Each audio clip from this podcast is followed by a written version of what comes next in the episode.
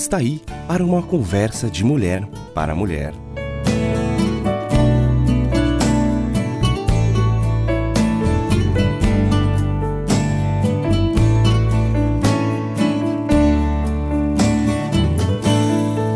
Amiga, nestes nossos encontros eu tenho compartilhado com você partes do livro De Bem com Você de Sharon James, onde ela menciona as mentiras que Satanás, o inimigo de Deus, sussurra em nossos ouvidos. Sim, ele usa as mesmas táticas que usou com Eva, desafiando-nos a não depender de nosso Deus Criador, colocando em nós o pensamento de que não somos dignas de ser chamadas cristãs. Temos que substituir a mentira pela verdade de Deus que nos diz em Sua palavra. Mas quando da parte de Deus, o nosso Salvador, se manifestaram a bondade e o amor pelos homens, não por causa de atos de justiça por nós praticados, mas devido à sua misericórdia, ele nos salvou pelo lavar regenerador e renovador do Espírito Santo. Está escrito em Tito 3, os versículos 4 e 5. Amiga, nós fomos salvas pela bondade e compaixão de Deus. Ele lavou nossos pecados e nos deu a nova alegria de sermos a morada do Espírito Santo. Você sabe como pode receber essa dádiva da salvação? Basta confessar e crer.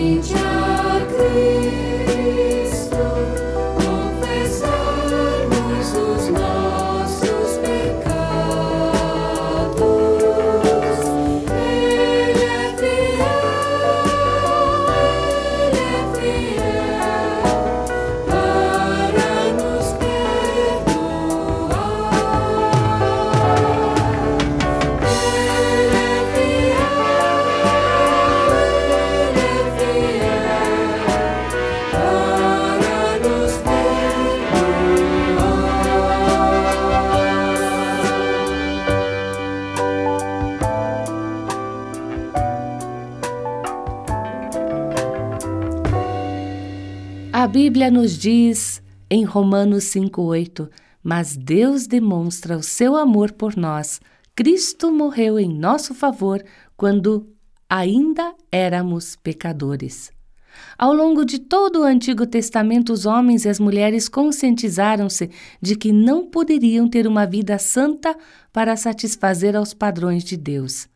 Houve um ciclo de rebeliões, julgamentos, arrependimentos e avivamentos na história de Israel. E nós também não vemos isso em nosso coração? Eu me alegro muito por saber que Deus nos ama apesar de nossas fraquezas e fragilidades. No tempo perfeito do calendário de seu reino, Deus olhou para seu filho e disse: é chegada a hora. E naquela noite estrelada em Belém, o homem-deus nasceu de uma virgem chamada Maria. Foi embrulhado em panos e colocado em uma manjedoura. Ovelhas, vacas e galinhas cacarejando saudaram a chegada do Rei dos Reis ao mundo, enquanto os anjos cantavam uma sinfonia de louvor ouvida por homens comuns. Jesus viveu sem pecado apesar de ter sido tentado e provado da mesma forma que você e eu. Depois, Jesus entregou a sua vida como sacrifício e morreu de modo cruel em uma cruz. Ele foi o último sacrifício exigido por Deus, o sacrifício definitivo. Mas três dias depois, quando a festa de vitória de Satanás estava no auge, o Deus Todo-Poderoso ressuscitou Jesus dentre os mortos. A pedra foi removida e o Cristo ressurreto saiu completamente vivo do túmulo. É isso que diz a Escritura em Romanos 5, versículos 6 a 8. De fato, no devido tempo, quando ainda éramos fracos, Cristo morreu pelos ímpios. Dificilmente haverá alguém que morra por um justo, embora pelo homem bom talvez alguém tenha coragem de morrer. Mas Deus demonstra o seu amor por nós. Cristo morreu em nosso favor quando ainda éramos pecadores. E lá em Romanos 10, 9 a 11 diz que se você confessar com a sua boca que Jesus é Senhor e crer em seu coração que Deus o ressuscitou dentre os mortos, você será salvo. Pois com o coração se crê para a justiça e com a boca se confessa para a salvação. Como diz a Escritura: todo o que nele confia jamais será envergonhado. Amiga, nós recebemos esta promessa de Deus que, se confessarmos com a boca e cremos no coração que Deus ressuscitou Jesus dentre os mortos, seremos salvos. Não é uma longa lista de regras a serem cumpridas, Basta seguir uma pessoa. Confissão é a manifestação externa daquilo em que acreditamos internamente. É mais que simplesmente dizer algumas palavras em voz alta. Porque até os demônios sabem que Jesus é o Filho de Deus. Em muitas passagens bíblicas, eles reconheceram isso. Mas confissão é a convicção profunda e pessoal, sem reservas, de que Jesus é o Mestre e soberano de nossa vida. Essa frase inclui arrepender-se de pecado, confiar em Jesus para a salvação e submeter-se a Ele como Senhor. Confessar é estar de acordo com alguém, e quando confessamos Jesus como Senhor, nós estamos concordando com a declaração de Deus sobre a verdadeira identidade de Cristo. E à medida que nós vamos substituindo as mentiras pela verdade, nós ouvimos um poder espiritual falando a verdade bem alto. Satanás não é onisciente. Embora ele sussurre pensamentos em nossa mente, ele não é capaz de saber o que se passa nela. Só Deus tem esse poder. Portanto, quando você confessa Jesus como Senhor, está fazendo uma confissão para o mundo ouvir e, acima de tudo, está fazendo uma confissão para o domínio das trevas ouvir. Confessamos com a boca e cremos com o coração. E em que acreditamos? Paulo diz: e crer em seu coração que Deus o ressuscitou dentre os mortos. Sem ressurreição, não haveria salvação. Jesus seria igual a outro fundador de uma grande religião, um guia que andou pela face da terra e morreu. Mas o que torna o cristianismo diferente de todas as outras religiões é que o nosso líder vive. Ele ressuscitou dentre os mortos e vive à direita do Pai, orando por você e por mim. Salvação mediante a fé sempre foi o plano de Deus e ninguém está excluído do convite. Conforme Paulo diz, todo que nele confia jamais será envergonhado.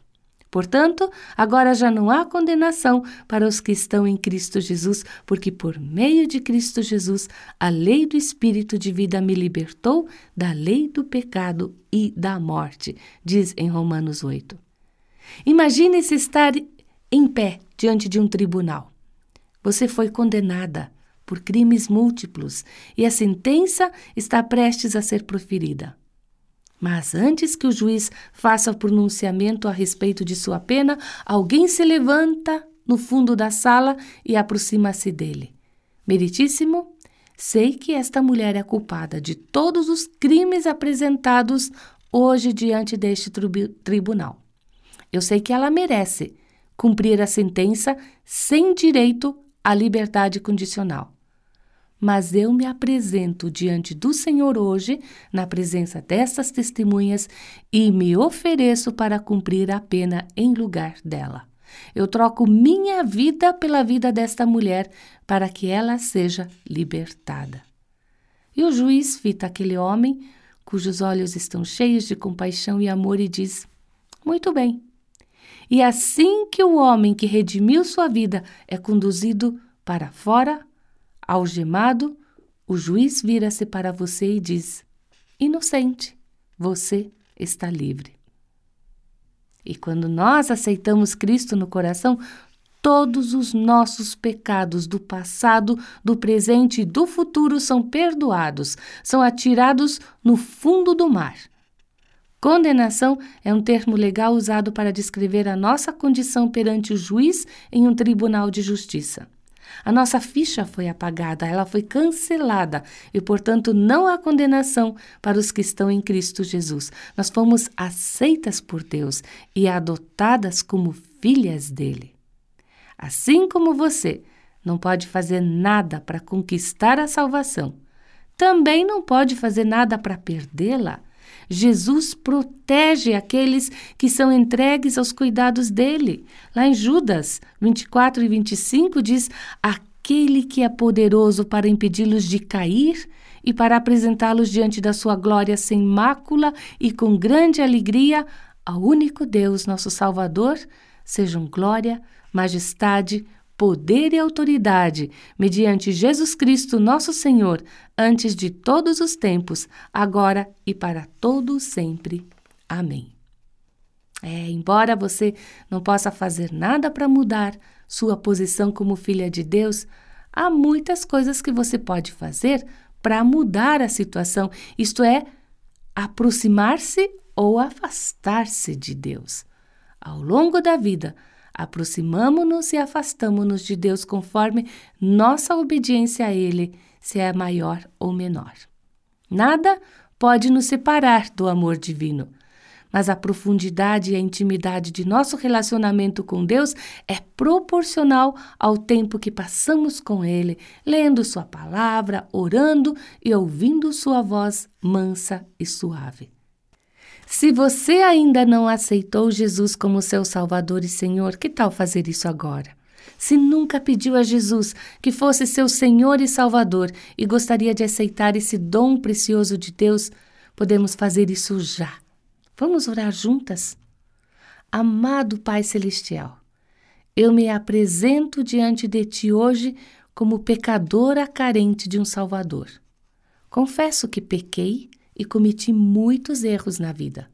Eu creio no fundo do coração que Jesus Cristo é teu filho, que nasceu de uma virgem, teve uma vida perfeita e entregou-se como sacrifício para redimir meus pecados.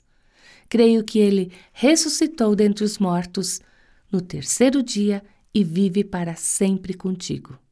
Eu me apresento diante de ti com fé e confiança. Obrigada por teres concedido a mim o dom da vida eterna. Em nome de Jesus. Amém. Amiga ouvinte, se você concordou com esta oração, você é filha de Deus. Você é uma pessoa salva, você é cristã. E não há inimigo que possa sussurrar mentiras que sejam reais. São mentiras. Coloque a verdade no lugar.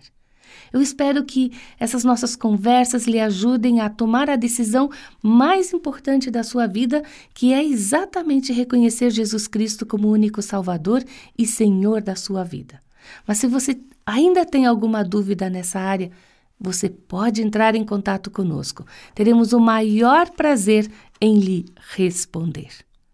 Deixo ainda um abração e espero por você no nosso próximo encontro para mais uma conversa de mulher para mulher. Mais uma conversa de cristã para cristã.